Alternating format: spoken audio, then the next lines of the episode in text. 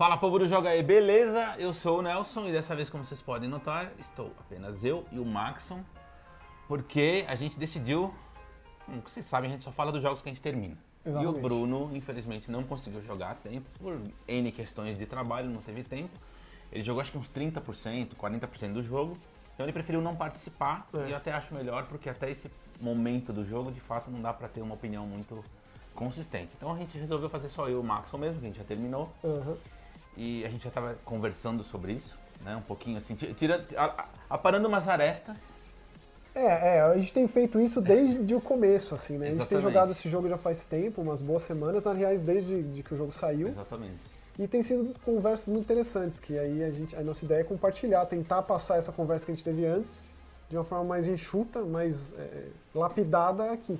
Exatamente. Espero que a gente consiga. Então, antes de começar o nosso bate-papo aqui, eu só queria deixar um agradecimento aos nossos parceiros lá da Game Tech Zone. Para quem quiser conhecer, o site deles é gametechzone.com.br.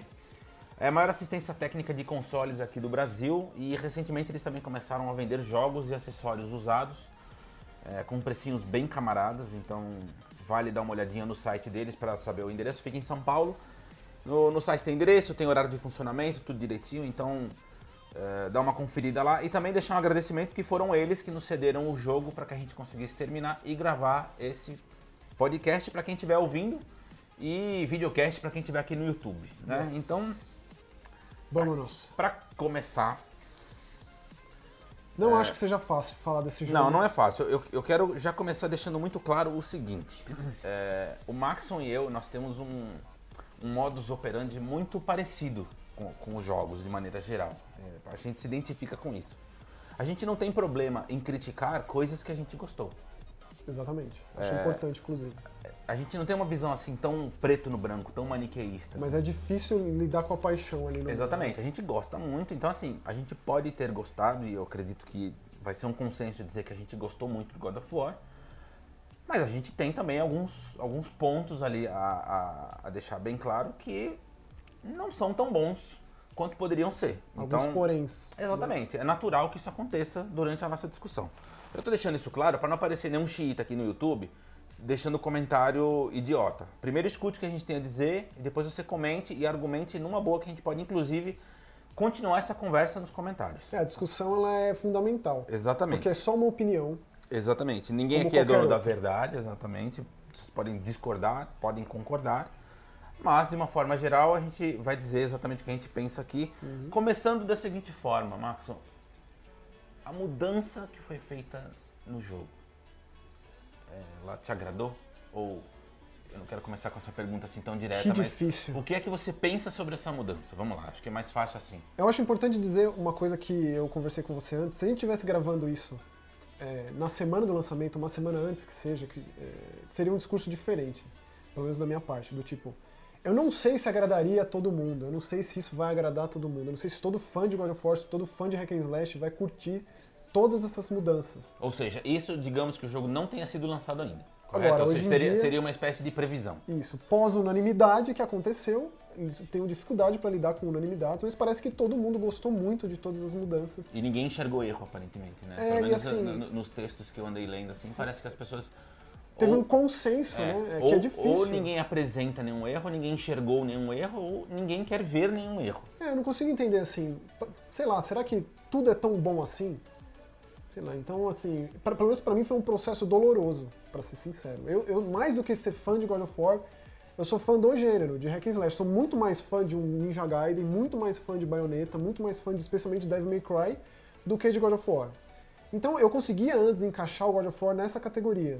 Colocar ele lado a lado a um Devil May Cry, a outros jogos que eu citei. Especialmente o na época, né, o o God of War saiu em 2005 e já existia Devil May Cry, já existia o Ninja Gaiden, eram jogos assim, os, os supra-sumos do gênero. E o God of War ele trouxe muita importância e relevância para esse gênero, que já estava bem consolidado. Que é um digamos. gênero que naturalmente, pelo menos até então, nunca teve uma história muito densa. Aliás, não dá nem pra dizer que tem história, vamos ser muito sinceros. Ah, ela é ou superficial. Sempre, sempre foi muito assim, superficial ou uma desculpinha para que É. você pudesse seguir de fase em fase. Mas a, o- a essência era anda e dá porrada. É, mas tá mais é, é, presente no personagem. Você se importa com o Dante, você gosta do, do- do- da Trish ali, você gosta do, do, do, do Hayabusa, na casa do Ninja Gaiden, você se importa ali, mas não é uma coisa grandiosa como foi com God of War, que eu acho que essa é uma das características da série. Ter apresentado é, é, é, um pano histórico muito a ser aprofundado, que foi de fato se, aprofundando conforme os jogos foram se passando. Tanto que eu já puxo um dos meus maiores problemas iniciais com God of War, que é justamente o fato dele se chamar God of War e a gente agora tem que se, eh, eh, se relacionar, se direcionar ele como God of War 2018. Porque um jogo que já existe um outro jogo e que não é nenhum reboot, nenhum remake, eu acho difícil. E não é um. God of War 4, embora algumas pessoas tenham eh, se referido a ele dessa maneira. Vai acabar sendo chamado assim, ou God of War Só, 2018. só por uma questão de facilidade na hora de colocar ali na, na ordem de lançamento. É, eu nunca consegui entender por que, que não tem um subtítulo ali, ou até mesmo um número, que caberia perfeitamente, já que ele é uma continuação e, e, assim, se vende dessa forma, né? ele, ele abraça de- de- tudo que já aconteceu, de forma nenhuma ele ignora os eventos passados. Então, a gente tem aí três de PS2, aí vem os dois de PSP e mais o de PS3, então foram muitos jogos, mais os dois de... de- Então, assim, são God of War 1, 2 de PlayStation 2, God of War 3 Ascension do PS3, God of War Chain of Olympus e, e o Ghost of Sparta PSP. São muitos jogos, é uma coisa muito vasta e explorou muito, não só da história do Kratos, mas especialmente da mitologia grega. Então, eu acho que é o diferencial, como você tinha dito, de trazer um pano de fundo vasto, assim, para God of War. E você falou eh, das mudanças, né? Que, que para você foi um pouco difícil, principalmente nesse lance de. A- história, embora seja uma continuação, ela A forma como é contada, é. como é, é- apresentada. enfim, o jogo é bem diferente do que a gente está habituado. Vamos, vamos deixar isso claro. É. É, sempre existe uma, uma discussão. Toda vez que um jogo novo de uma determinada série é anunciado, existe surge aquele, aquela conversa de quantas novidades vão estar presentes nesse novo episódio, sem necessariamente alterar a espinha dorsal que o fã já espera. Quer dizer, é uma conversa corriqueira e, e é sempre eh, muito difícil de ser respondido, principalmente pelos devs. A gente já fez pergunta para muitos desenvolvedores e sempre eh, cria aquele problema do tipo, "Bom, a gente tem que inovar, mas a gente não pode mudar muito, porque senão a gente perde a essência da série e é justamente isso que traz os fãs, é isso que mantém os fãs nessa série. Uhum. Por que, teve essa mudança tão drástica nesse episódio de God of War e ao mesmo tempo ninguém questionou essas mudanças? Ah, eu não sei se ninguém questionou. Eu acho que talvez Ou- na ou- boca ou- pequena. Ou gerou. reformular, por que, que foi aceito de uma maneira assim tão tranquila? Essa é uma boa pergunta. É, assim, é, essa é uma, realmente uma boa pergunta. Eu não, não- não saberia a resposta. Eu acho que para todo mundo que é fã, que, que- que curtia os jogos lá atrás, que acompanhou a trajetória toda, não deve ter sido fácil. Uma mudança tão drástica assim, é tipo aquela tua banda do coração que você sempre espera, e a menos que seja um David Bowie da vida, se tem uma mudança muito drástica, é difícil de você aceitar. Muitas vezes você leva anos para aceitar. Nesse caso, eu acho que talvez a coragem da mudança, tipo, você já tinha, como você mesmo disse, uma coisa consolidada, essa espinha dorsal completamente é, é, bem estruturada, e aí você muda radicalmente a coisa toda. Então, assim, pelo menos do meu lado, é, eu disse que demorou para que eu me adaptasse, para que aceitasse o jogo como ele era e parasse de ficar o tempo inteiro associando ao que ele já foi, é, foi quando eu, eu me dei por conta de que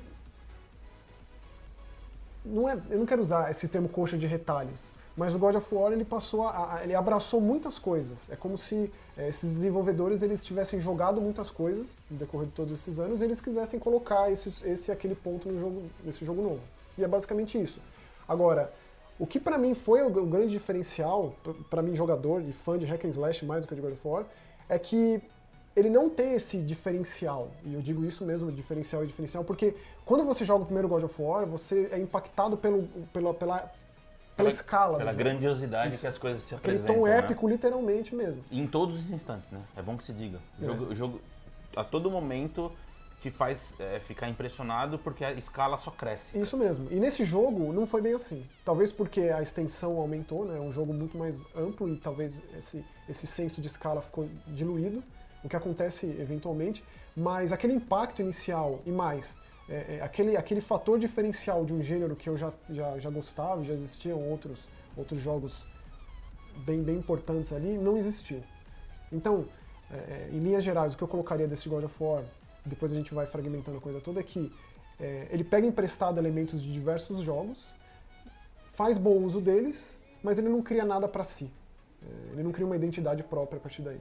Porque quando você para e, e analisa o jogo friamente, do começo ao fim, depois de ter terminado, é, o que pelo menos para mim ficou de mais impressionante foi a proposta do plano sequência. Que é muito, muito impressionante. Em termos técnicos é muito impressionante na forma como conta a história. Agora, em termos de gameplay, o que para mim God of War sempre foi mais importante foi o gameplay, foi o, o jogo em si, é, o sistema de combate.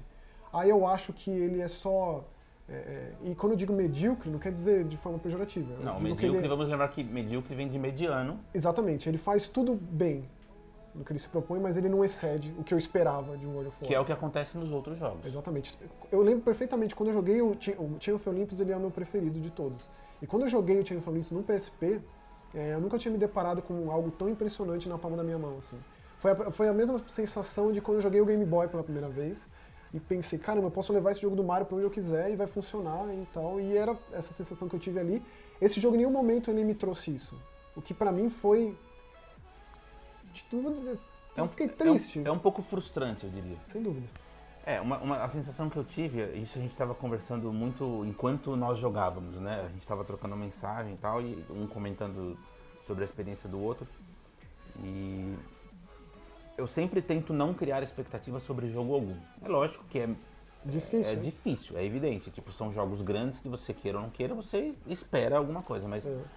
Eu tento me distanciar o máximo que eu puder. Então, eu, a gente estava até falando, eu, o único trailer que eu vi de God of War foi o do anúncio do jogo. Na E3 de 2016. Depois né? eu simplesmente fechei os olhos, eu não quis ver mais nada, porque eu não queria saber o que esperar. Eu, eu, eu, eu queria, de fato, pegar o jogo e ser surpreendido.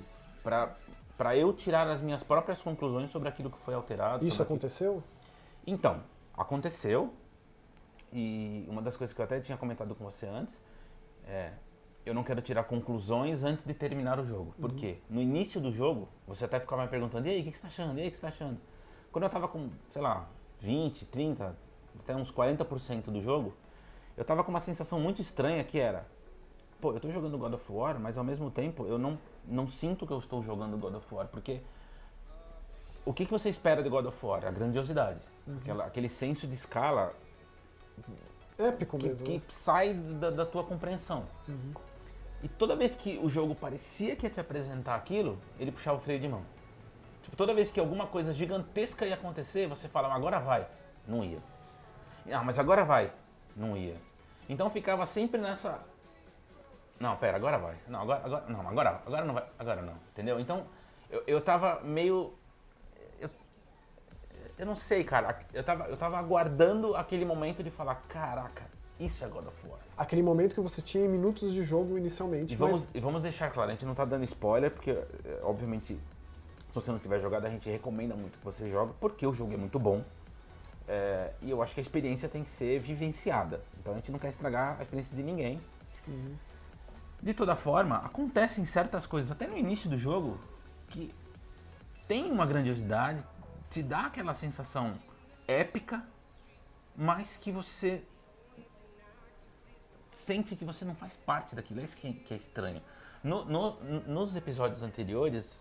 O, o Kratos era peça fundamental do que estava acontecendo. Sempre que, que tinha algum desses momentos, você estava envolvido naquilo. E você é, resolvia aquilo, uhum. tipo, vivenciava de fato. E nesse parece que você não vivencia, você, você é, é, assiste como se você fosse só um espectador daquilo. E talvez aí a gente remete de novo ao nome do jogo. O jogo se chamar God of War, ponto, é, complica o desenrolar desses eventos, complica a forma como a gente é, vai, vai encarar essa, essa diferença, é, esse novo Kratos, esse Kratos reformulado, mais maduro, mais maduro por conta da idade, que de verdade, então, por conta e, do que ele já passou. E aí, mas... aí eu acho que a gente chega no outro ponto que a gente poderia discutir. É, você comentou que o jogo ele pega ideias, né?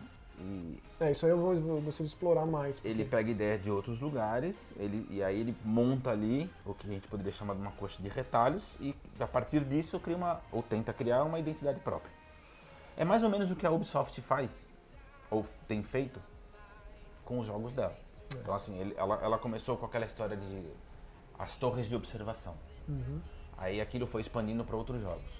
E aí eles foram colocando os mapas cada vez maiores. Aí eles foram colocando territórios que você precisa é, invadir e tomar conta de cada inimigo. Enfim, a gente vê que são ideias que foram usadas em diversos jogos e foram sendo aperfeiçoadas até o ponto que chegou, por exemplo, no Assassin's Creed Origins, até o Far Cry 5. E a impressão que a Sony percebeu que isso é um, é um- um detalhe que faz o jogo ser popular, porque enfim, eles pegaram vários detalhes de outros jogos que são populares e que as pessoas gostam, colocaram no God of War e vamos ver como é que funciona. Funciona. Funcionou, Dá- é, dá foi pra- unânime. Dá pra dizer que, queira ou não queira, o jogo é divertido. Eu, pelo menos, eu me diverti. Alguns pontos lá que eu acho que exageraram, perderam a mão, que virou um pouco de água no feijão, É. que é um- um- um- algo que você gosta de falar. É, é o termo, porque é difícil você estender uma experiência e ela continuar significativa, que é o que infelizmente acontece, é o mal do mundo aberto que se aplica ao God of War agora também. Então, assim, tem tantos pontos bons e alguns não tão bons que, eu, que eu, honestamente me parece de fato que foi colocado ali para poder empurrar um pouco com a barriga a experiência do jogador ou o tempo de, de jogo, que também é uma discussão é, que eu nem gosto muito de entrar nessa- nesse detalhe, porque as pessoas parecem que hoje em dia avaliam o jogo pelo tempo que, que, Ah, é. que, te proporciona ali na frente é o da televisão. custo-benefício mesmo. que é né? bizarro. Quanto custou, quanto Tem jogo de duas, três horas que são tão bons quanto jogo- jogos de 90, 100 horas, mas enfim. É, Mas você, quando você pensa pelo ponto de vista de quem compra um jogo que é bem caro, é, concordo, é, concordo. uma- Eu- é um veja, debate interessante. É, é, é, eu não estou dizendo que a pessoa esteja 100% certa ou 100% errada, é que eu acho que não dá para todas as vezes você só olhar por esse, por esse aspecto. Não dá para você toda vez julgar um jogo só pelo tempo de, de, de partida. né? É, eu acho que talvez isso aí ainda leve um tempo pra passar, ou talvez nunca, né? Como foi o lance dos multiplayers lá na geração passada, que era visto como um problema o jogo que era single player. Tanto que, especificamente sobre o God of War, se você pegar e só levar em consideração a história, você vai terminar relativamente rápido. Sei lá, umas, umas 20 horas, talvez, Nem não sei. isso, é. Se você se dedicar. Mas o assim, jogo não é só isso, essa é a questão. Se você jogar. Então, aí tem as dificuldades de cara, né? Eu escolhi, eu escolhi jogar numa- no difícil, não da dificuldade de God of War, que é aquela dificuldade que limpa o seu HUD. Não tem HUD, né? Você não tem, não tem, não tem como você é, se, se guiar por meios videogameísticos, digamos assim. É, ele não é assim tão complicado, só que ele te delimita. Você não tem uma exploração livre, porque tem esse elemento RPG muito acentuado no jogo também, inclusive com barra de vida, de cores diferentes dos inimigos, os níveis dos equipamentos do Kratos. É, é eu, eu, assim, tentando fazer uma linha de raciocínio sem desmerecer nada, é, eu pensei que seria. Esse, esse God of War fez o que o Mass Effect fez, mas ma- ao contrário. O primeiro Mass Effect ele excedeu em equipamento, em, em coisas para se fazer. E foi O que simplificando, é né? Uma característica muito recorrente de jogo de RPG. Eu não tenho problema nenhum em ficar muitos menu- muitas horas em menus em jogos de RPG. Pô, eu tenho 100 horas de, de Monster Hunter, metade disso aí em menu, é, nenhum problema. Zero problema. Só que o, o primeiro Mass Effect ele entendeu que ele foi além e ele enxugou tudo e deixou perfeito no, no, no Mass Effect 2. O God of War, pra mim, sempre foi enxuto e do jeito certo, pro tipo de jogo que ele era, e não é mais. Que a proposta no hack and slash, ponto final. A, a exploração ela é, ela, é, ela é delimitada ali o suficiente para que você encontre um item ou outro a mais, mas só. Que você evolui ali sua magia, você evolui seu HP, e é isso. Não precisa mais disso. Esse jogo não, esse jogo ele tem tantas abas ali no menu, tem tantos itens que você equipa, tem tantos é, encantamentos e runas e pomos e peitoral e que eu não sei se isso é, é- se isso fez bem para God of War. Você assim. sabe que é engraçado? Em muitos momentos é, eu me via morrendo, morrendo, morrendo, por qualquer motivo. E aí é que eu ia lembrar que eu deveria entrar no menu para ver se tinha um, um encantamento novo, se Ah. tinha uma runa diferente para isso ou para aquilo outro. Quer dizer, eu que não sou um jogador de RPG, me vi perdido em muitas situações ali, entendeu? Tipo, aquilo, Imagino. aquilo me atrapalhou em determinados pontos que eu, simplesmente pela falta de hábito. Imagina. Do tipo, é um jogo. Vamos entrar nessa discussão, é um jogo de, de porrada ainda. É, E eu não, eu não tava lembrando, eu não, eu não me habituei até, sei lá, quase até o fim do jogo, de que eu precisava entrar de novo ali no menu pra me melhorar, entendeu? E melhorar o, o, o- o moleque. Não só, não só no menu, mas você tem ali os dois anões, que Nossa, são personagens exatamente. Você tem que ficar voltando pra criar, pra ver se tem alguma coisa nova, por conta de algum Foi, item. foi- foi até bom eles terem inserido os anões na narrativa de forma muito importante, porque eles são importantes, né? Na mitologia que o jogo, que o jogo faz parte, mas é, de novo, você fica um bom tempo ali estudando as suas armaduras. Assim, é, é, de novo, eu não tenho problema para esse tipo de, de, coisa, mas a partir do momento que eu vejo isso em tantos jogos, todo jogo tem elemento de RPG, não sei, cara, é, é, pelo menos pra mim, eu não sei se é, se é um fator a mais, se soma. Na real, eu acho que só o que, eu, o que eu acho, minha única crítica relativa a esse aspecto, assim, eu, eu não encaro isso como um problema no God of War. O, o que para mim é um problema, e aí eu enxerguei isso depois que eu terminei, é. Existem muitas coisas que me pareceram só figurativas. Do tipo, por que eu tenho que ir atrás de uma armadura XYZ se ela não vai fazer nenhuma diferença eu jogando no normal, deixando isso muito claro. Uhum. É, se isso não vai, não, não, não vai fazer diferença no próximo combate, ou no chefe final ou na missão X. Você não sentiu o que fez? Não senti. Eu, eu, eu vi uma diferença mínima do tipo, ah, teve esse, esse encantamento que me protege um pouco mais do fogo. Ok.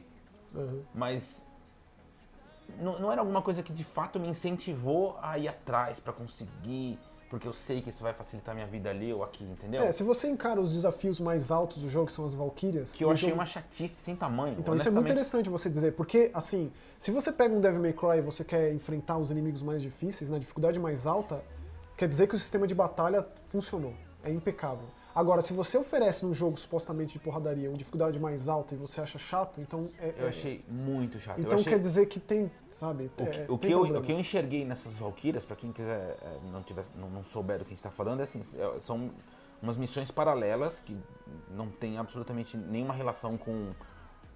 Tem relação, mas assim, não é tão importante em relação com a história. Você pode terminar o jogo sem, sem necessariamente. Sem nenhuma das nove ali.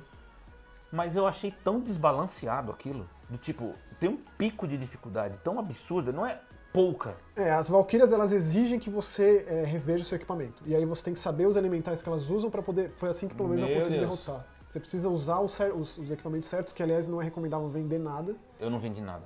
E aí você usa não só, mas o poder especial do Atreus, que ele pode invocar os lobos ou os corvos, é, e aí você usa um específico para aquela valquíria, é, os pomos que você coloca também é útil, os encantamentos, então você precisa fazer uma análise aí. O que é, o que é interessante, só que eu fico pensando se para esse tipo de jogo ele cabe, assim, sabe? Se, então, se é de, legal mesmo. E de novo, é, eu, eu sou muito motivado a... O que é que eu vou ganhar em troca? Então, aí eu já posso te adiantar. Do tipo, por que, que eu vou enfrentar nove Valkyrias? A primeira já. Cara, juro pra você, me fiquei uma meia hora naquela É, pra, mim, pra mim não compensou. Assim, eu fiz todas as sidequests desse jogo porque era legal a interação não só do Kratos com o Atreus, mas também do terceiro elemento aí. Que aparece uma terceira figura que para quem se interessa por mitologia nórdica é uma, uma, figura muito importante. Magnífico. Que faz a diferença para que você faça o, o, Metroidvania de God of War. Magnífico. Que é um outro elemento que traz para esse jogo, que é o backtracking, você voltar para lugares que você já revisitou, atrás do, do, do, do, Corvo de Odin, atrás de um, de um local de, de, de tesouro escondido, atrás de um, de um é, painel dos gigantes, seja lá o que for que você vai voltar para ir atrás a conversa entre eles, é, a narrativa que, que, gera ali, o quanto isso expande não só a história do Kratos, mas a didática do, da mitologia nórdica, foi o que me fez querer ir atrás. Mais até do que, ah, o anão precisa que você vá até lá e consiga a armadura lendária dele. Então, eu vou, vou aproveitar isso que você falou para já puxar um outro gancho de discussão que me chamaram muita atenção esses dois detalhes. O primeiro é sobre esse terceiro personagem que você comentou. O jogo funciona de tal maneira assim, é tão. Eu vi isso de maneira tão impecável, é tão bem feito. Quando você está explorando o cenário no barco, hum. rolam essas conversas. Ele te conta uma história muito legal sobre a mitologia nórdica. O Atreus, Mimi, me conta não, Exatamente. Mimi, Mimi, Mimi. Aí digamos que ele está no meio da história e você para o barco para começar a andar a pé pelo mapa. Aí ele, te, ele, ele próprio interrompe a história para assim, ah, então depois a gente continua com é. essa conversa. E aí você joga lá por 20, 30, meia hora, uma hora que seja, quando você volta pro barco. Ele retoma, né? A conversa é retomada de uma maneira muito natural. Uhum. Eu amei isso. Não só nos barcos, mas naquele ponto de teleporte. Né? Isso, Como achei maravilhoso aquilo. Eu acho isso fantástico, a maneira com que foi feita. Uma delícia e assim, te dá vontade. Cara, eu quero saber o fim é, da história. Exatamente. Então eu vou voltar a explorar porque eu quero acabar e o, que me fez, e o que me fez é, é, completar a side quest, a missão paralela das Valkyrias, foi justamente isso. Quando eu soube que o Mimir é, ele tinha uma relação com a rainha das Valkyrias, eu queria ver. É, e aí o que eu ia te adiantar é que é, de todas as side quests, essa foi de longe a mais difícil e foi a mais decepcionante em termos da, da, do desfecho. Entendi. Eu, di- eu compararia até aos outros mundos, né? Porque a gente nunca, nem- nunca começa pelo começo, né? Tipo, Nunca. a história desse jogo é que é, o Kratos e o Atreus, eles estão levando as, as- as cinzas da, da esposa do Kratos e da mãe do Atreus pro ponto mais alto, o pico mais alto é, é, do- desse mundo onde o jogo se passa. Então são vários reinos e eles acham que em Midgard tá o ponto mais alto que Ah, eles vão esparramar isso. as cinzas dessa mulher que a gente não sabe quem é, Não tem o histórico dela, nada. e o legal, esse jogo lida com identidade de uma forma interessante, porque a gente mal sabe quem são os personagens, eles se apresentam em momentos-chave da história, né? Que é bem interessante. Aquela bruxa que ajuda na floresta, quem é ela um, é. Que é, um- que é um- uma personagem que eu amei. Espetacular, Amei. Né? Quem é aquele cara que aparece batendo na porta do Kratos no começo do jogo? Por que, que ele tá atrás dele? Tão espetacular quanto. Exatamente. O, que, o que de fato é o Atreus, quem é ele mesmo, quem é a mãe dele. é- tudo isso é, é explorado. O passado do Kratos, a forma como é trazido é, o passado para a história, é, é uma coisa que eu tava o tempo inteiro pensando, meu, será que eu vou me decepcionar? Co- Foi como é que eles vão pontos- encaixar isso, né? Foi pra mim um, um dos pontos que eu mais gostei ali. Aquele momento específico de quando o passado alcança o presente. Ele não consegue fugir de tudo que se passou por ele. Não, não- é possível. É uma coisa grande demais para que ele se esconda disso. Então essa pra mim foi um dos pontos altos do jogo, que de novo tá atrelado à narrativa. Infelizmente. Eu acho que esse jogo tem dificuldade em atrelar o gameplay à narrativa, que é uma narrativa tão poderosa. São raros os momentos de uma jogatina que eu, pelo menos, pelo menos levei umas 30, 30 e tantas horas, que foi assim tão impressionante jogar quanto saber daquela história. E aí, para um jogo de porradaria, para um hack and slash, eu sei lá se isso é legal ou não. Isso remete de novo ao, ao, quão épicas são as batalhas, a grandiosidade das coisas e tal. Porque, às vezes, aí voltando de novo, a gente explora outros mundos, são os nove mundos que a gente está ali no Lago dos Nove Reinos, e a gente tem, através da Bifrost, se você assistiu os filmes do Thor, você sabe de tudo isso. aí você vai lá para os outros lugares, e aí você chega em, por exemplo, o, o, o Helheim, ou Muspelheim. E aí você tem os, até mundos é, é, opcionais, que aí sim é, gera um- uma decepção maior ainda. Porque é, você fazer certas coisas, você concluir certos objetivos para você enfrentar os mesmos inimigos, o jogo nem te recompensa com um inimigo diferente. Você enfrenta tantas vezes um subchefe na forma de um ogro, de um troll, você é, é, decora tantos movimentos dele, que o jogo não faz a menor questão de diferenciar essas coisas. Então, às vezes, você é levado por uma narrativa sensacional, por uma, por uma jornada incrível, e aí você enfrenta um inimigo que é broxante, que você já viu ele antes, você já fez aquelas mesmas coisas naquelas mesmas etapas, e eu joguei no difícil, para que eu pudesse estudar os movimentos, para que eu pudesse usar o parry. Eu sempre gostei de jogar God of War nas dificuldades mais altas, porque o parry é importante. Se você joga no normal, pelo menos antes, né? É uma coisa mais para todo mundo. Só quero curtir a história, então vai ser fácil, eu vou sentir o poder, a fúria desse personagem. Se você joga mais difícil, você precisa usar o parry, que é aquele momento de apertar a defesa no momento certo, e inclusive tem uma câmera lenta que é bem legal. O jogo pede isso, mas aí você decora tanto como que é o, o modus operandi de um troll, por exemplo, de um ogro, que porra, você fazer o desfecho de uma cena fantástica e narrativa com um desses inimigos é broxante. Pra dizer Eu, um mínimo, eu assim. concordo. Bom, com relação ao segundo aspecto que eu ia falar, que eu gostei muito, e aí eu acho que é um, é um ponto mais do que positivo na produção do jogo, é a maneira com que eles montaram o design de Midgard, eu achei aquilo espetacular. Assim, você chega, Concordo. que, é, que é, o, é o ponto central, digamos que é o hub O do hub, jogo. isso. Ele, aquele cenário, ele é de uma forma quando você chega, e aí à medida em que você conclui determinada missão, ele se altera, e aí à medida em que você conclui mais outra missão, ele se altera de novo, e cada vez que ele se altera, é, ele te permite se aprofundar mais e mais e mais nos detalhes que o cenário te oferece. É muito difícil É. você ver isso num jogo, não é muito comum. Eu acho que ele conseguiu fazer isso porque ele é enxuto, ele não é um mundo Gigantesco. vasto. Exatamente. Ele é na medida, eu acho. Então assim, e por isso eu achei gostoso de explorar. Uhum. Eu achei muito legal de tipo saber se aquele lugar que eu tinha ido, ele estava diferente de quando eu passei ali pela última vez. E aí você vai e você percebe que tem alguma coisinha nova. Uhum. Eu achei isso muito legal. Agora falando do que eu não gostei. Tá. Ai, que dificuldade. Não, É, manda bala. Eu tive uma certa dificuldade em aceitar esse Kratos é, Conciso, é, menos, digo, é, menos introspectivo. excessivamente Sisudo. Praticamente ele não fala, ele é quase monossilábico. São poucas, poucos os momentos que de fato ele desenvolve ali um, um diálogo. É. E eu não consigo enxergar, e aí é uma dificuldade minha mesmo, espero que nos próximos jogos, se, se acontecerem, eles consigam explicar de uma maneira melhor, esse, esse Kratos que consegue ser empático. É, porque assim, mesmo nessa antipatia, ele, ele, ele agrada. Ele, a Então, galera entende qual é que é, e aí ah, é aquela coisa de eu sei que você é sisudo assim, então ah, é o- aquele, aquele velho Nelson que eu conheço. Então, não é estranho? Muito. Extremamente. Ainda mais assim, o Kratos sempre fez sentido dada a mitologia grega. Ele é um personagem que casa perfeitamente ali. Ele, ele não é nem mais nem menos, Tipo, ele é o certo. Ele é sangue nos olhos, ponto final. Agora, é, é, fazia sentido no contexto. Agora, esse novo contexto da mitologia nórdica, você inserir um personagem estrangeiro ali, eu não sei se ele, eu não sei se pareceu tão estrangeiro assim, sabe? Eu acho que ele, ele, ele se ada- é um personagem adaptado demais a tudo, a todas as situações. E eu pensei que talvez fosse esse o ponto mais interessante do jogo, mais do que até a relação pai e filho que existe ali, o que é uma coisa que também acho bem debatível. O Atreus é um personagem podemos falar sobre ele também, eu acho que Pode, pode. mas o fato do Kratos ser um estrangeiro de uma terra tão distante como ele fala tanto, eu acho que ele se, se adequa ali perfeitamente bem e isso É não que é a uma gente, questão é que a gente jogo. não sabe, e falando em, em- numa linha temporal, quanto tempo ele tá ali. É. O jogo não deixa isso claro. É, a gente não. sabe que foram muitos anos, mas qu- quantos anos foram exatamente, é, a gente pode chutar aqui e não vai saber. Porque afinal de contas ele é um deus. É, e o jogo, ele- o jogo é é legal, ele é didático nesse ponto, de fazer entender. Inclusive quando ele conta uma das histórias dos gigantes, que é uma das partes que eu mais gosto. O Mimir pra mim é o personagem mais importante, né? Porque ele contextualiza muito bem, é, que é um dos poucos gigantes que viveu plenamente, morreu de velhice. Talvez o único na história. Isso. E, e- então, assim, não tem como mensurar quanto tempo vive um deus, quanto tempo um deus está nessa aparência de certa jovem adulto, velho. O, o que, o que de fato, assim, de novo, por isso que eu falo que não é um descontentamento 100%.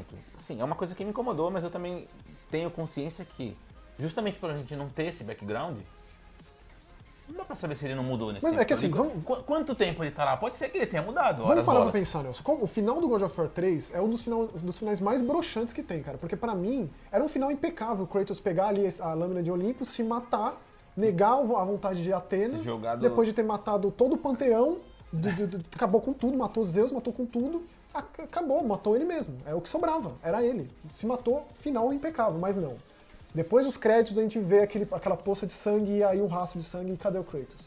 Bom, o Kratos saiu rastejando até a mitologia nórdica. Se você espera a resposta para essa lacuna, você não vai ter nesse jogo, infelizmente. Talvez num jogo futuro, pode ser que sim. Ou mas não, ele tem simplesmente abandone isso A gente e- não sabe como o Kratos se transformou, o que fez ele mudar, o que fez ele, ele engolir tudo que ele sentia, ele esconder, porque fica bem claro na primeira Exa- cena, quando ele pega e esconde Que é- as que ele- que, Inclusive, ele, ele, aparentemente, ele sente vergonha daquilo. Isso. E, aliás, esse é um dos problemas mais complicados pra mim de lidar com esse jogo, porque parece, eu tive a impressão durante muito tempo, que esse jogo tem vergonha do legado que ele teve antes.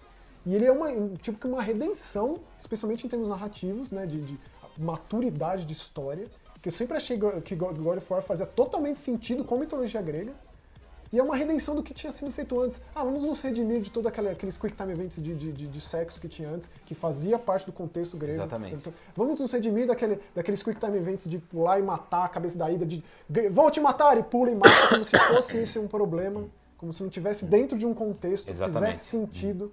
Inclusive pra personalidade do personagem. É isso, assim, e aí eu, aí eu tive problemas em lidar com esse jogo por isso. E aí, é claro que pra você aceitar essas coisas, você tem que engolir certas coisas, e aí vamos, be- beleza, ok, vamos aceitar pelo que ele é. E aí o jogo passa a ter, a sentido, mas até aí já se passaram tanto tempo, já se passaram E aí tantas fica a horas. pergunta, porque acho que quem tá ouvindo, vendo, é, deve estar pensando, pô, esses caras odiaram o jogo, né? Detestar, só, fa só fala mal, pô. Eu acho que E não é essa a questão. Eu quero deixar isso claro. Pelo menos do meu ponto de vista, eu, eu apontei aquilo que eu, eu considero falha ou equívoco na produção, para melhor dizer. Mas eu me diverti horrores jogando. De verdade. Tirando alguns, por exemplo, as Valkyrias. Não gostei, não vou fazer. A parte do, do vulcão, que tem aquelas Nos- arenas. Eu achei aquilo uma chatice sem tamanho. Eu fiz três lá, acho que são seis ou sete, sei lá. é, uma das são. Valkyrias é. Não vou fazer, eu achei aquilo uma chatice. Mas isso é, é uma, é uma parcela minúscula do que o jogo oferece. E assim, é, é impressionante no nível técnico esse jogo. Acho que não dá pra negar que é, cada, cada, cada um dos reinos ele tem um visual distinto, dos elfos negros na luta com os elfos claros ali do, do- né, e aí depois o reino do, do, vulcão, que é um reino opcional, mas eles criaram uma identidade própria para eles. É, cada um tem o seu próprio visual e aí você pensa que o tempo inteiro é um plano sequência, do início da tela de press start até caso você não morra, o jogo nunca é cortado. É bem impressionante. Até como ele, ele, ele, ele manuseia o, o, teleporte com a pedra entre os reinos, entre é, os que, pontos que do seria reino. Uma, um loading. Isso. Mas assim, já que você falou do que você gostou, do tipo, como, como produção e como é, ousadia é um jogo que, que, que, que sobressai, é, como ele se insere na mitologia nórdica, eu acho que isso foi demais. Você usar a Bifrost como uma lanterna para você explorar lugares, ou então você a cabeça do Mimir te acompanhar de uma forma ou de outra para desenvolver todo o pano de fundo de tudo, é, a identidade dos personagens, como é revelada, quem é aquele cara que aparece é, no começo, ou as outras figuras, os outros antagonistas da história, a real identidade do Thor, o papel que ele teve na guerra dos Aesir contra os gigantes, que muita gente não sabe o quão malvado foi o Thor, o quão malvado é o Odin. aliás, foi, foi um momento que toda vez que ele falava sobre o Thor, falava, caraca, a gente tem uma imagem completamente distorcida. Eu, eu nunca estudei mitologia nórdica, então eu não, eu não tinha essa, essa visão. Minha visão é então, é esse quadrinho, é... cinema. Exatamente, esse é outro ponto legal. Eu acho que incitar a, a, a curiosidade das pessoas para a mitologia nórdica, já que a mitologia grega é uma coisa tão difundida pra gente, todo mundo sabe quem é, quem, quem são, quem é o Ciclope, quem, quem é Poseidon, quem é Zeus, todo mundo sabe, uma coisa mais, faz parte mais da nossa, não sei exatamente porquê, mas faz mais parte da nossa vivência do que saber quem é o Odin e saber qual, com, com, que, que é Valhalla, o que, que é o Ragnarok, etc. Então, isso aí para mim é o ponto mais interessante. E, tipo, o legado que, o God, que esse God of War deixou para mim, do tipo, eu acabei de, de, jogar e fui assistir Vikings, que é uma série que eu tava devendo, é, isso no meu caso, eu acabei de, de, jogar e fui pegar um livro que eu tinha em casa já há algum tempo, do Neil Gaiman, que é a mitologia nórdica. Olha aí. Que eu tô amando, porque assim, ele conta muitas das histórias que você ouve no jogo, mas mais de uma forma um pouco mais detalhada, mais aprofundada, e outras que não estão no jogo, uhum. ou pelo menos eu, eu, não, não consegui achar ainda. E, isso amplia a tua experiência com o jogo. É engraçado, porque eu, eu até falei com a minha mulher, falei, tô lendo isso aqui, parece que eu tô lendo com um o jogo acontecendo aqui do meu lado, sabe? É legal. É muito legal. É. Aliás, é, é, algo que eu recomendo, inclusive, pra quem jogar e tiver afim, ir atrás de outro material é, eu, sobre a, a mitologia série, a série, a série, Vikings eu acho que é fundamental, estou muito impressionado com essa série em termos de produção. Aliás, mesmo. é bom que se diga uma coisa. É, a gente estava falando sobre personagens, você falou do Atreus, eu, eu também gostei da maneira com que eles é, criaram um personagem que funcionasse como uma bússola, digamos assim. Porque a gente está habituado, por exemplo, todo jogo para te indicar a direção tem lá o GPSzinho. Nesse jogo, queira ou não queira, o GPSzinho é o Atreus. Ele, Barulhento esse GPS. Ele vai te dando dicas é, de acordo com a região que você tá, de acordo com o lugar que você para o barco. Então, do uhum. tipo, ah, você não está indo para a direção certa. Ou talvez não é, não é esse momento que a gente tem que estar tá aqui. É, ele questionou uma coisa que eu sempre achei interessante de jogo, que é, é você claramente sabe onde você tem que ir, é um momento emergente, porém Vamos ver o que tem ali embaixo daquela pedra. Ele fala isso uma hora, mas por que, que você está indo para lá? Assim, a gente tem que fazer ali. Isso é muito legal. Eu gostei, pelo menos. Achei interessante. Tem gente que achou ele profundamente irritante, mas eu levo em consideração que é uma criança. É. Ele tem quantos anos? 8, 9, 10, não sei. É, tipo isso. Assim, é, um, é um molecão. Eu sempre penso na Ashley do Resident Evil 4, que é tipo o que todo mundo usa como norte da chatice em jogo. Eu acho que tem contexto, tem porquê ele ser desse jeito. E ele é muito importante na história. Não tem como você abrir mão do botão Atreus, que ele é a flecha, ele faz parte do gameplay. Exatamente. Agora tem uma pergunta que eu gostaria que você me respondesse de forma mais sincera possível, que é, o que, você achou da dublagem? Especialmente da voz do Kratos. Tá, a dublagem, eu joguei em português. Eu também. É, eu achei a do Kratos especificamente um pouco caricata demais, eu diria. Acho que é, é a voz menos natural entre todas. É. todas. Durante o jogo todo nada, nada me pareceu é, forçado, é tudo muito natural, os diálogos são excepcionais, a voz da Freya é incrível, a voz do, do, do, do Mimir é incrível. A do Kratos, eu, me parece que ele destoa é, do ritmo das conversas. Parece que toda vez, sempre, ele tá naquele mesmo tom. É, é bizarro. Então, você não consegue identificar quando ele tá pé da vida ou quando ele não tá pé da vida. Eu não sei. É estranho. Eu, eu diria que é, é um deslize. É, eu acho. Eu acho que ele destoa muito do Atreus. Eu não sei se isso. Eu sempre fico na dúvida então, se não sei se ele proposta, exatamente. de novo, não quero dizer que a qualidade é ruim ou que o dublador é ruim. Não é nada disso que eu tô dizendo. Tô dizendo que no, analisando de uma maneira geral, olhando as vozes e a maneira com que as conversas se desenrolam, eu tenho a impressão que o Kratos ele não tá no mesmo tom. É isso. É, esse Kratos ele casou mais com o Ascension, que é um jogo, é o último God of War na- nos moldes antigos, né? Que é aquela coisa mais caricata, mitológica mesmo. Esse jogo, por mais que se passe numa mitologia, ele tenta ser mais pé no chão, literalmente, porque o personagem nem pula. Mas é, é, é, talvez, talvez aí é, fique nítida essa impressão de que não é bem a voz do cara que é assim. É, então. é parece que tá forçado, né? É, E aí, como a interação é dele diretamente com o menino, que é uma voz extremamente natural, como você disse, não tem como não ser um ruído eventualmente. né? Não sei, é, é- eu não sei se eu, É difícil de lidar, né? É, é um, é um malabares esse jogo. Até mesmo o personagem do Baldur, que é um grande personagem no jogo, eu não coloquei em inglês pra ver a ênfase como era. Mas eu não, eu não conseguia levar o Baldur a sério, porque parecia que o tempo inteiro ele não estava se levando a sério. Aí será que o personagem é assim? Será que é, é desse jeito mesmo? Aí você só compra a ideia e você acredita no trabalho, porque, sei lá, às vezes. Eu não sei, quando me soa ruído é difícil. E o personagem do Baldur, ele. Não sei, me soou um ruído. Assim.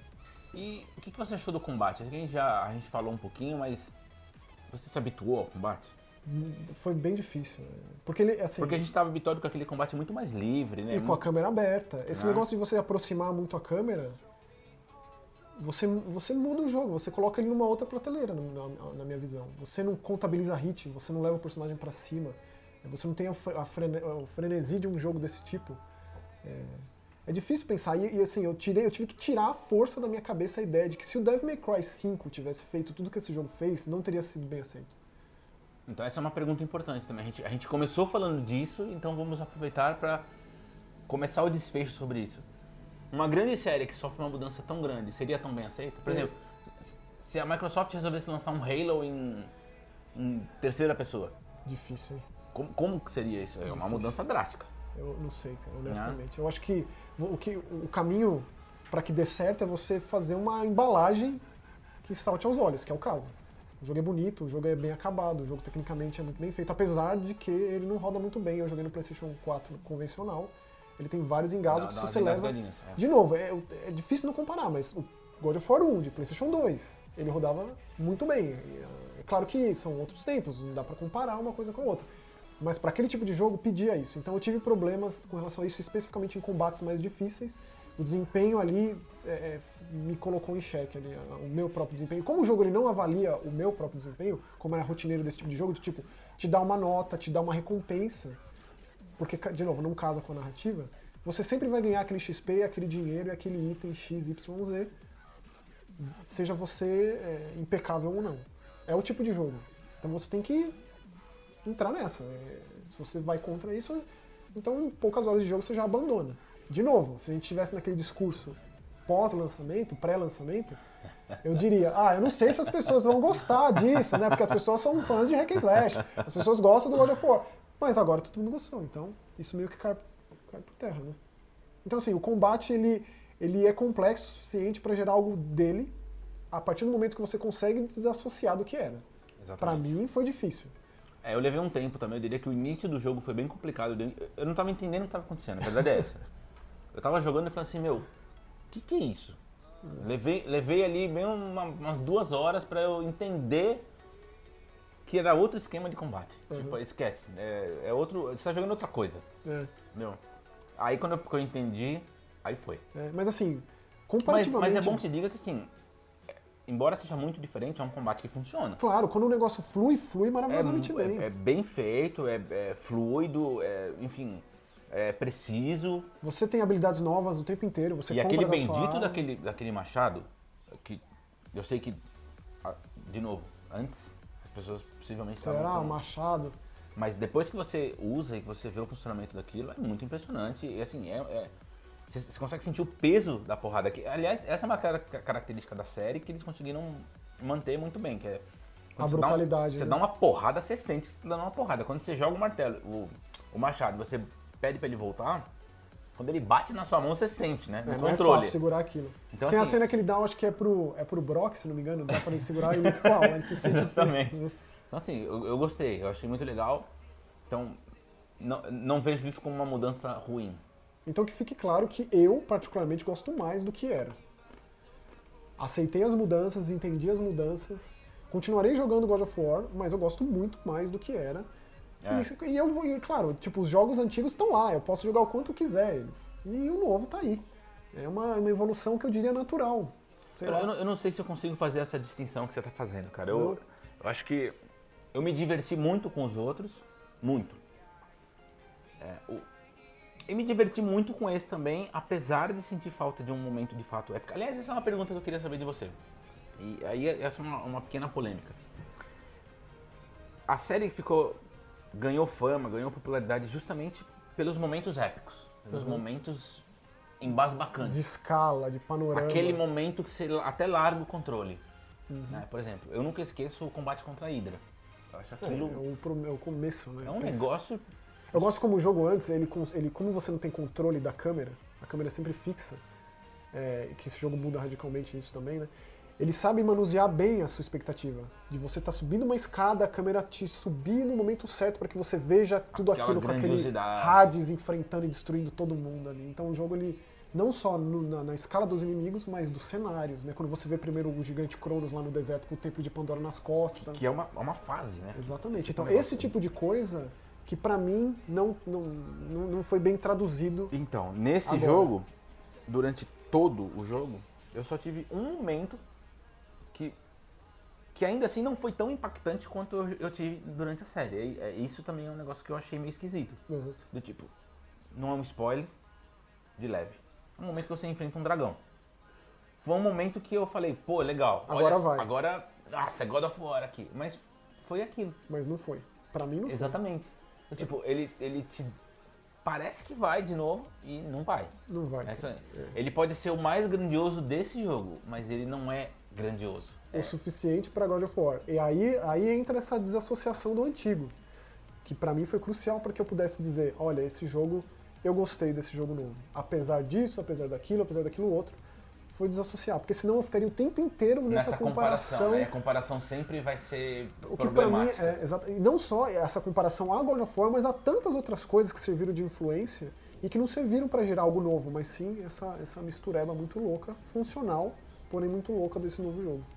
Bom, concluindo, vamos lá. O que, que você achou do jogo, vai? É isso que é importante as pessoas saberem. Eu prefiro responder colocando ele ali nos meus preferidos. Assim, se eu fosse falar sobre God of War e dos meus jogos favoritos até esse, eu colocaria o of Olympus como o que eu mais gosto, seguido do 2, porque esse é um ponto. O God of War 2 ele consegue fazer com que você queira o 3 mais do que qualquer outra coisa. O final do God of War 2, com Kratos subindo. Eu não consigo pensar em nada mais épico do que o Kratos nas costas da gigante Gaia subindo o Monte Olimpo para pegar Zeus. Eu não consigo pensar em nada que você queira saber mais onde isso vai parar do que o God of War 2 pro 3. Porque é um ponto de escala que você fala assim, como é que eles vão se superar? É, É tipo isso. é, é, exatamente. Assim, e o of Olympus foi, foi por conta da- do impacto da família, especialmente da- do papel da filha do Kratos na história. A Persephone é uma personagem que eu gosto demais na mitologia grega e ela é a vilã do jogo. E é impressionante jogar no portátil, então me impressionou muito. E aí depois vem o 2, aí depois vem o primeiro, e eu colocaria ali o God of War 2018 um pouquinho acima do 3, porque o 3 ainda gosto muito por conta da violência, apesar do final broxante. O nível de violência do God of War 3 está a ser superado nesse tipo de jogo. A batalha contra Hércules, contra o que ele faz com, com Apollo e etc, com Helios lá em Depré. Então é isso, assim. Eu gostei desse jogo nesse aspecto em termos de God of War. Afinal, ele chama God of War 2018, então é isso. Eu acho que é um jogo que qualquer fã de God of War precisa jogar, porém precisa fazer esse retrospecto da coisa toda. Porque não é possível que você jogue esse jogo e você aceite tudo que foi imposto ali e que você goste, que faça tudo sentido, porque pra mim é, abriu mão de muitas coisas válidas é, por conta de outras que eu achei que não, não serviram tão bem assim a God of War, basicamente. Muito bem. Bom, eu, eu, do meu ponto de vista, é assim. Prefiro não fazer comparações com o resto da série, de verdade. Então, é, assim, desculpa de ter feito, é, tipo, pra mim é difícil. Tô encarando isso como um jogo à parte. Então. E você tá certo, eu tô errado, cara. Eu, eu- eu- Ah, eu, não, eu não acho que existe esse de certo e errado, entendeu? É, são formas distintas, cara. Eu acho que é. Então, tem gente que vai achar ok a, a- mudança, tem gente que vai xingar pra caramba. Eu, assim, eu, eu prefiro encarar como uma, uma nova perspectiva pra série. A partir daqui é isso aí, ponto final. Levando isso em conta, eu gostei, Uhum. né? É, já, já apontei aqui quais foram os problemas que eu, que eu vi durante a, a experiência, mas de uma maneira geral eu achei um jogo muito, muito legal, é, muito divertido em, em vários aspectos. É, gostei muito de maneira com que eles uh, montaram a exploração do mapa, quer dizer, nem, nem ser grande demais a ponto de ser cansativo e ao mesmo tempo ter o suficiente, eu diria. Tipo, o, o, o suficiente para te instigar a querer ver o cenário de novo uhum. e voltar, eu gostei disso. E eu, eu recomendaria, digamos assim, do tipo, não, não encarando como um jogo perfeito, como foi pintado em incontáveis lugares, todo mundo falando que o jogo é impecável, eu não acho que seja impecável, mas é um jogo muito acima da média, muito bom, é, com muito mais qualidade do que defeito, mas com defeitos, ainda assim. Mas eu diria que, independentemente se o cara é fã ou não de de God of War, se de repente é a primeira experiência, certamente vai ser uma experiência impactante. Então, esse e, é outro E talvez ponto. leve é, a pessoa a querer conhecer o restante da série. Eu encaro dessa forma. Eu gostaria de saber a opinião de uma pessoa que nunca jogou God of War e jogou esse Ou que fizesse vez. o caminho inverso, exatamente. Jogou esse pela primeira vez, se instigou a jogar os outros Seria e saber co como é a visão dessa pessoa. Porque eu não recomendaria esse jogo para um fã de hack and slash, não. Tipo, ah, o meu jogo favorito é Bayonetta. Então acho que não difícil jogar God of War. Não. É, tipo, porque é bem, bem diferente. É tipo, então é mais ou menos essa, é, é, é essa minha mentalidade para esse novo jogo. Eu acho que não é, como você falou, eu acho que tá, você tá certo mesmo, não é certo ou errado, é a que eu preferi assumir, assim. É, para mim, God of War, a narrativa é importante, mas o gameplay é acima de tudo. Nesse caso, não foi bem assim. Então... Bom, acho que concluímos, né? Deu pra não, falar nossa, bastante a respeito. E como eu disse no início, nós não, eh, não, não montamos uma discussão para falar só bem ou para falar só mal, a gente só queria apontar aquilo que a gente enxergou durante a jogatina. É, certamente algumas outras coisas podem ter passado, então se você tiver outro ponto de vista e quiser deixar aqui, para quem estiver assistindo no YouTube, quiser deixar nos comentários, sempre é muito bem-vindo, porque discu discussão saudável é legal, até para a gente, de repente, enxergar coisas que a gente não enxergou, né? porque uhum. afinal de contas é natural que isso aconteça. Lembrando que se você estiver escutando ou uh, não escutou até hoje, estamos tanto no iTunes, tem um monte de, de feed, na verdade, jogae.tv é o site, lá tem o áudio para quem quiser só escutar ou baixar. É o Bruno que entende dessa É, parte. o Bruno, Bruno que é a parte técnica desse negócio. Mas entra aí, jogae.tv é o URL. E se você estiver no YouTube, de novo, sempre lembrar que é faz bem pro, pro, pro nosso canal. Se você deixar um like e comentar, porque comentar é interessante, gera burburinho e ajuda o, o canal a aparecer para mais pessoas. Beleza? Lembrando também que se quiser seguir a gente uh, no, no Twitter, é Nelson Alves Júnior o meu, do Max é Maxon Lima. Uh, e é isso. É isso a gente se vê quarta-feira que vem no próximo Jogaicast. Valeu! Valeu! Tchau!